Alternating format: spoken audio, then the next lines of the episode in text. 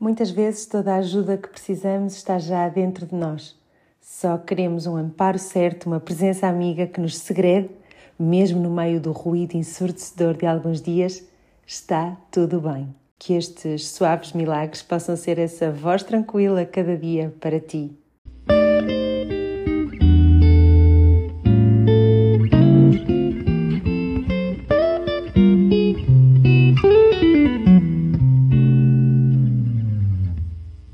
Hoje quero deixar-te uma reflexão sobre a autoestima.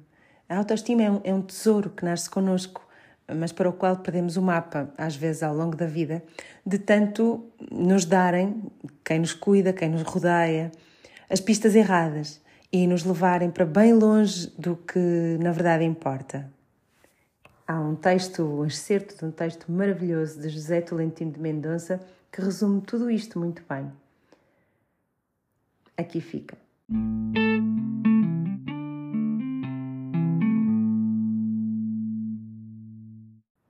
Às vezes, quando não permitimos que nada nem ninguém nos toque, a nossa dificuldade é connosco mesmos. O problema de fundo é não nos conseguirmos amar, não gostarmos de nós, da nossa cara, do nosso corpo, da nossa idade, da nossa cultura, do que temos ou não temos. Não gostamos, não amamos e somos infelizes e acontece-nos disfarçar essa lacuna num orgulho ou numa autossuficiência que apenas escondem, e escondem mal, a nossa fragilidade profunda. Aprender a amar-se a si mesmo, isso é tarefa para uma vida inteira. É uma coisa que nunca está acabada. Estamos sempre a descobrir o que significa. Mas quando nos amamos a nós próprios, sabemos amar também os outros. Há pessoas que se multiplicam em atenções e serviços e nem sempre isso é amor.